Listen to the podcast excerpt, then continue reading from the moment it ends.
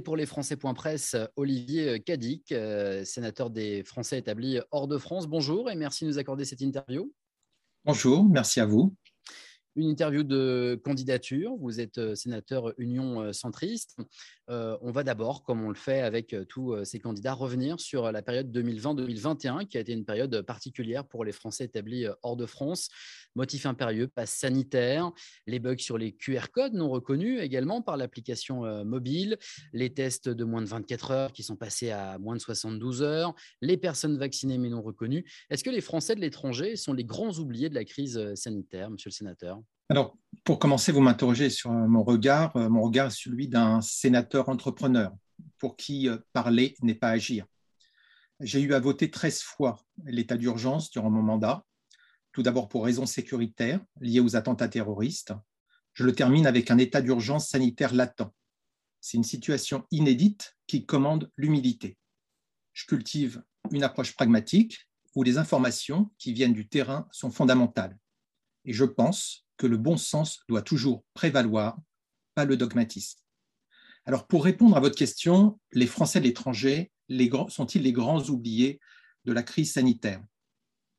Le 25 mars 2020, dix jours après le début de la crise sanitaire, j'ai déposé une proposition de loi relative à la solidarité en faveur des Français établis à l'étranger, considérant l'état d'urgence sanitaire mondial le premier article prévoyait l'extension aux Français établis hors de France du bénéfice du fonds d'urgence créé la veille pour faire face à l'épidémie de Covid-19.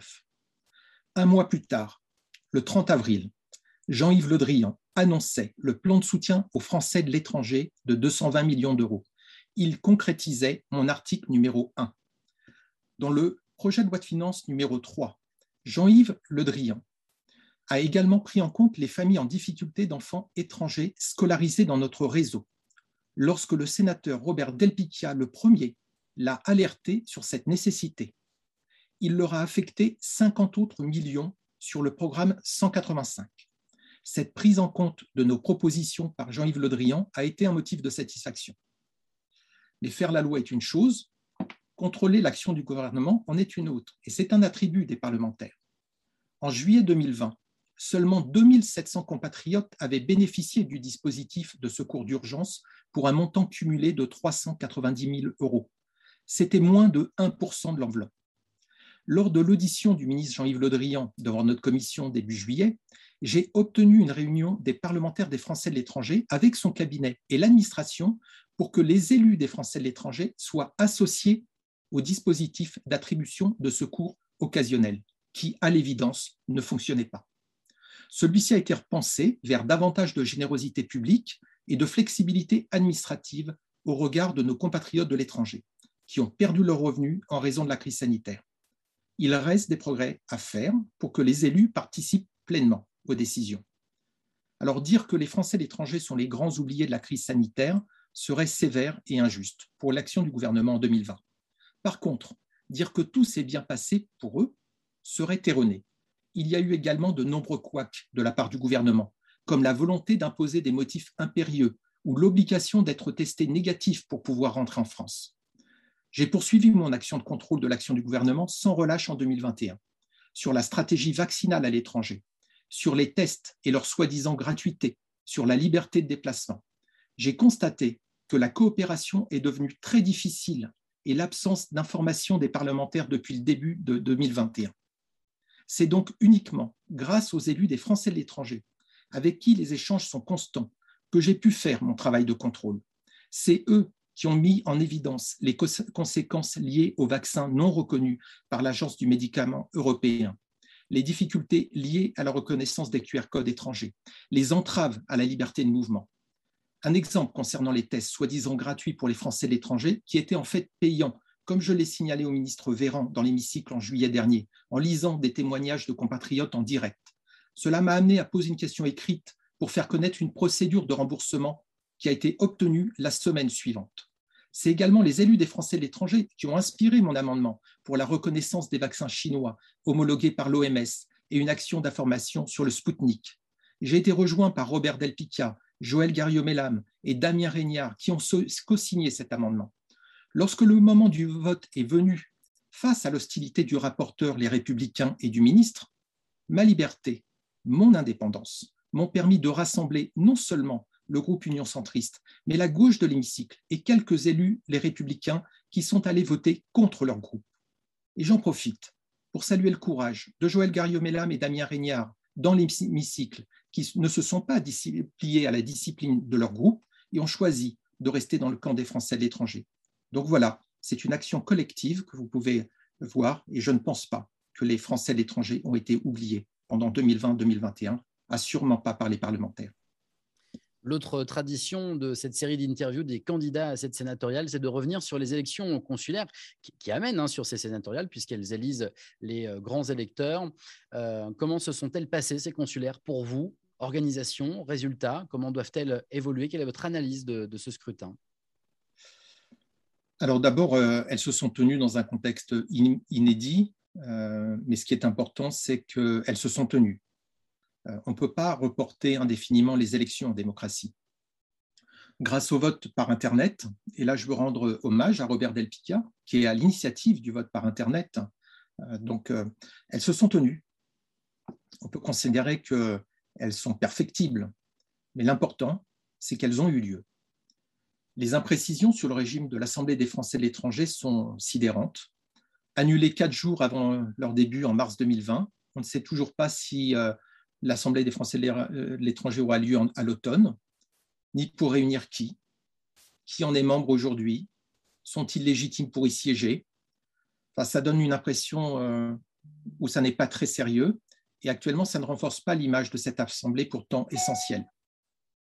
Sur un autre plan, je constate que les dernières élections ont été très politisées, davantage que d'habitude.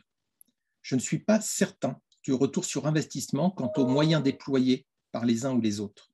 On voit bien que les meilleurs succès ont été ceux des élus investis auprès de leur communauté. Il n'y a pas de secret. Le travail, l'écoute sont reconnus par les électeurs. Thierry Consigny, avec les élus du Japon, qui a créé un site internet en français très exhaustif où sont reprises et traduites les informations locales japonaises pour répondre aux questions et aux besoins des Français du Japon en matière de vaccination. Beaucoup d'élus ont assuré la traduction des informations locales, comme Hélène de Grise. Il était indispensable pour nos compatriotes, par exemple aux Pays-Bas, d'avoir accès à une information fiable dans leur langue maternelle, notamment dans les pays dans lesquels les Français expatriés ne parlent pas la langue ou de manière insuffisante pour comprendre les directives gouvernementales. D'autres conseillers dans le monde avaient mis en place des fils d'information WhatsApp.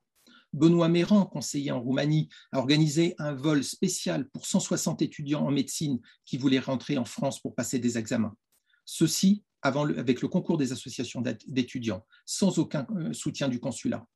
Laurent Selaili a été plébiscité en Irlande achat et distribution de masques et de gel hydroalcoolique à un moment où il était difficile de s'en procurer. Elle a fourni plus de 4000 masques, kits sanitaires distribués de maison en maison à nos compatriotes par des Français en Irlande, volontaires à son initiative dans tout le pays. Elle a récolté 20 000 euros pour fournir des repas aux personnes atteintes par le Covid-19 au retour de l'hôpital pour le personnel de santé. Elle a balayé les étiquettes ASFE, PS et LREM. Elle a fait trois sièges sur quatre en Irlande. Ce résultat, c'est son action indépendante. Cela se passe de commentaires et je pense que c'est la grande leçon de ces élections consulaires. Alors, vous le disiez, hein, euh, une élection très euh, politisée. Il y a eu également un succès important pour les indépendants, comme chez vous à Londres, mais également une disparition de l'UDI, votre parti. Comment vous expliquez euh, ce, mouvement de, de ligne? Alors, aux législatives 2017, hein, tous les députés sortants Parti socialiste, Europe Écologie Les Verts et LR ont été balayés. Le seul qui a été réélu ne l'a pas été pour son étiquette, mais pour sa personnalité qui correspondait à ses électeurs. J'en veux pour preuve que vous n'avez pas dit dans votre question que seul l'UDI a survécu en 2017. Beaucoup d'élus des Français de l'étranger ont été sollicités pour porter une étiquette aux élections consulaires. Ils ont préféré se présenter en indépendant certains élus avec une étiquette en 2014 ont eux aussi préféré se présenter en indépendant en 2021. Ils ont voulu être jugés sur leur travail d'élus de terrain. À Londres, puisque vous le citez, la liste conduite par Nicolas Hatton a jugé important d'afficher son soutien explicite à mon nom dans sa campagne. C'est mon action indépendante de sénateur que la liste soutenait, pas une étiquette. C'est également son action d'élu indépendant, fondateur de l'association The Three Million pour défendre les Européens du Royaume-Uni face au Brexit, que j'ai soutenu. Leur liste a obtenu quatre élus. Les républicains, avec cinq conseillers élus en Europe du Nord en 2014, ce sont eux qui ont disparu, remplacés par cinq LREM. En Europe du Nord, il y a 11 indépendants élus. S'ils s'allient, ils représentent la première force collective d'Europe du Nord. Et créer l'élan, car les indépendants pourraient être la première force à la prochaine Assemblée des Français de l'étranger, est, important. Cette force des élus indépendants est d'être reconnus pour leur action. C'est à cela que je crois. Le Sénat se définit comme euh, la maison des Français de l'étranger, mais euh, le cœur du pouvoir législatif est tout de même toutefois à l'Assemblée nationale. Comment l'action des sénateurs se concrétise-t-elle? J'ai même envie d'ajouter comment l'action des sénateurs des Français de l'étranger se concrétise-t-elle? Tout d'abord, je ne pense pas qu'on puisse dire que euh, le Sénat joue un rôle mineur dans l'édifice institutionnel, a fortiori depuis 2017. Chacun a pu reconnaître son rôle fondamental. C'est comme ça qu'on peut l'interpréter. 60% euh, des amendements du Sénat sont repris en commission mixte paritaire. Donc c'est un Et on l'a vu sur le pass sanitaire. Tout à fait. Les Français de l'étranger euh, ont toute leur place au Sénat. Euh, ma circonscription est le monde. Et je ne peux pas travailler sans relais, celui des élus, des élus des Français de l'étranger. C'est la solidité de ce maillage qui fait la qualité du mandat. Je travaille en sénateur entrepreneur. Je fonctionne en mode projet avec les élus sur le terrain par exemple, euh, la création d'écoles, comme à Bucarest, avec le soutien des trois élus consulaires, la création d'une école à Bruxelles, à Podgorica. je travaille au développement de collèges-lycées à Amsterdam avec Hélène de Grise ou à Oran avec Ahmed Eni. J'ai travaillé à la création d'une alliance française à Siem Reap au Cambodge. Je travaille à la création d'un chèque flamme et éducation pour faciliter le développement du réseau flamme. J'ai fait voter un amendement pour donner un million d'euros au réseau Flamme, qu'il ait son propre budget et qu'il puisse développer comment dire, son organisation. Donc cet amendement d'un million d'euros a été voté par le Sénat en novembre dernier. J'ai travaillé à la création d'une chambre de commerce euh, française comment dire, euh, au Mozambique. J'ai travaillé à la reconnaissance des entrepreneurs français à l'étranger par l'aide publique au développement. J'ai fait voter dans la loi sur l'aide publique au développement en juillet dernier le fait qu'ils soient reconnus, les entrepreneurs français euh, à l'étranger soient reconnus comme contributeurs du développement dans les pays où ils sont. Et ça, je l'ai fait suite au tremblement de terre en Équateur, suite à l'action de Tania Bricard, élu des Français d'Équateur, qui, euh, qui m'a fait venir trois ans après le séisme pour rencontrer les entrepreneurs français euh, d'Équateur qui avaient été victimes euh, du séisme. Mais je travaille aussi à la reconnaissance des pays bilatérales des permis de conduire. C'est par exemple ce que j'ai fait au Qatar suite à mon déplacement grâce à l'élu euh, à l'élu de Rosiane, du euh, élu de Bahreïn-Qatar. Donc, euh, cette reconnaissance des permis de conduire a été votée par le Sénat, tout comme la reconnaissance avec la Chine, qui vient de, rentrer en œuvre au mois dernier j'ai travaillé à, donc à un texte pour faciliter la mobilité entre la France et le Luxembourg, pour organiser le transport euh, collectif entre la France et le Luxembourg pour les transfrontaliers. Ça, c'est un projet sur lequel j'ai travaillé avec Bruno Terré, élu du Luxembourg. Mais on pourrait parler aussi de Catherine, euh, donc euh, en Andorre, où nous avons travaillé sur le texte de loi que j'ai fait voter aussi au Sénat pour donner plus de sécurité à la route d'accès entre la France et Andorre on parle de sécurité, mais j'ai travaillé euh, à Madagascar quand il y a eu euh, des assassinats et des enlèvements d'entrepreneurs français à Madagascar. Je me suis rendu sur place avec l'ambassadrice, rencontrer le Premier ministre de Madagascar pour obtenir qu'un procureur soit nommé spécialement pour les attentats contre les Français euh, à Madagascar il, ça a été fait. L'année d'après, je, suis retourné six mois plus tard voir le Premier ministre pour le remercier, parce qu'avec l'aide des conseillers du commerce extérieur et de Jean-Hervé Fralin, nous avions ce soutien que, pour mettre la pression et obtenir le fait qu'il y ait une action pour sécuriser nos entrepreneurs français. Et j'ai travaillé aussi à un, texte de loi, faire évoluer la loi pour faciliter le rapatriement des, enfants retirés au Royaume-Uni à la garde de leurs parents. C'est grâce à l'élu Marie-Claire Sparrow que j'ai fait ça. C'est rentré dans les textes. Je travaille actuellement à créer un système alerte attentat. Je le fais avec Nadia Shahaya pour prévenir les Français établis dans un pays d'une menace imminente les concernant. On fait ça, c'est suite à l'attentat de Jeddah le 11 novembre dernier. Euh, euh, Nadia Shahaya était dans le cimetière de Jeddah, là où il y avait la cérémonie de commémoration, et on a vu comment euh, ont réagi les Américains par rapport à la France. C'est cela ce sont des projets concrets sur lesquels on travaille.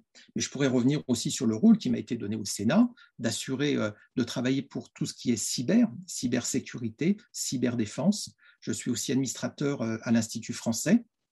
Et pour moi, euh, l'apprentissage de la langue française est fondamental. J'aimerais que la France se fixe pour objectif de garantir à ce que tous les enfants français nés à l'étranger puissent parler français je participe à 60 groupes d'amitié et je ne fais pas de réunion avec euh, les ambassadeurs du pays sans avoir euh, discuté avec les élus sur place pour savoir quelles sont leurs attentes pour pouvoir amener des progrès pour les Français du pays concerné. Je suis intervenu au Congrès américain pour parler justement sur notre système de défense des entreprises françaises face, je dirais, aux menaces d'acquisition d'entreprises étrangères. J'étais euh, très fier de dire euh, là-bas qu'il fallait euh, que nous nous unissions tous pour faire face donc, aux menaces liées au à l'expansionnisme du Parti communiste chinois.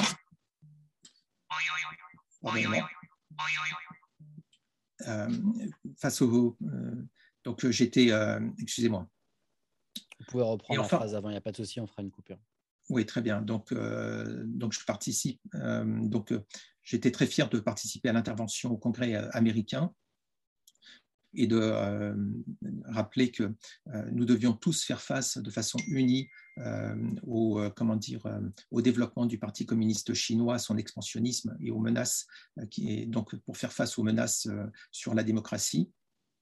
Et enfin, j'ai eu pour, comme rôle de travailler pour obtenir l'organisation des mondiaux des métiers à Lyon. J'ai fait partie, euh, le comité d'organisation euh, m'a demandé euh, de, de, les aider à promouvoir la candidature de Lyon 2023.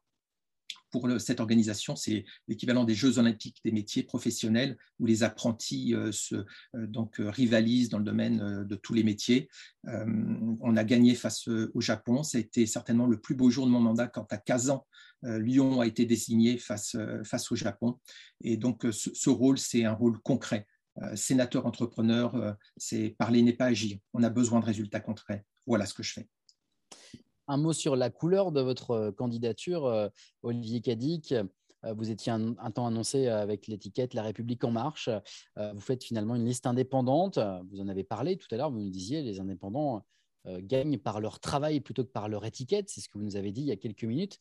Quel rôle pour ces élus non affiliés à un groupe Qu'est-ce qui vous différencie euh, des LR ou des LREM et qu'est-ce qui différencie plus globalement les indépendants euh, des LR et des LREM C'est cette indépendance, c'est cette capacité à pouvoir voter de façon très très libre, sans consigne de groupe?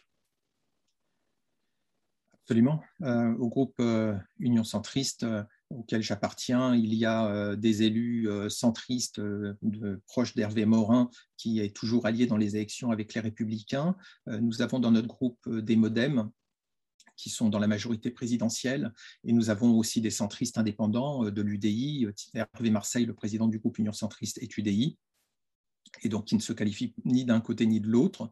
Donc c'est ce, groupe euh, réunit euh, différentes sensibilités. Il y a aussi des sans étiquettes, et donc euh, c'est ce qui fait qu'il ne peut pas y avoir de discipline de vote puisqu'on a des approches différentes. Et moi, je suis toujours libre et je, je, réponds de mes votes et non pas de celui de la décision d'une étiquette.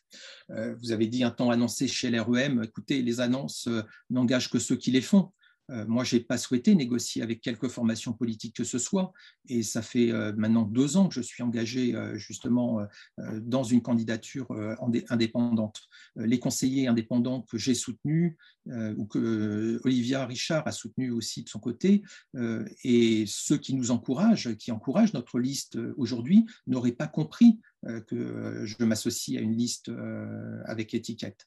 Donc, je conduis une liste composée de personnalités diverses qui ont fait preuve d'un travail solide, qui ont démontré le succès de l'indépendance aux dernières consulaires ils ont tous fait entre 66, 75, 100% des sièges de leur circonscription.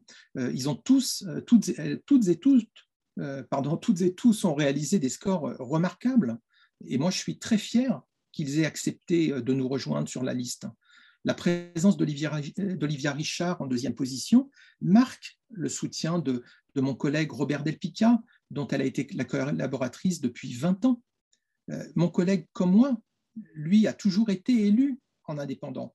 Ses apports aux Français de l'étranger, à commencer par le vote par Internet, l'hebdo indépendant, ne sont pas à démontrer. Les talents d'Olivia sont très complémentaires des miens. Je pense que nous formons une équipe solide.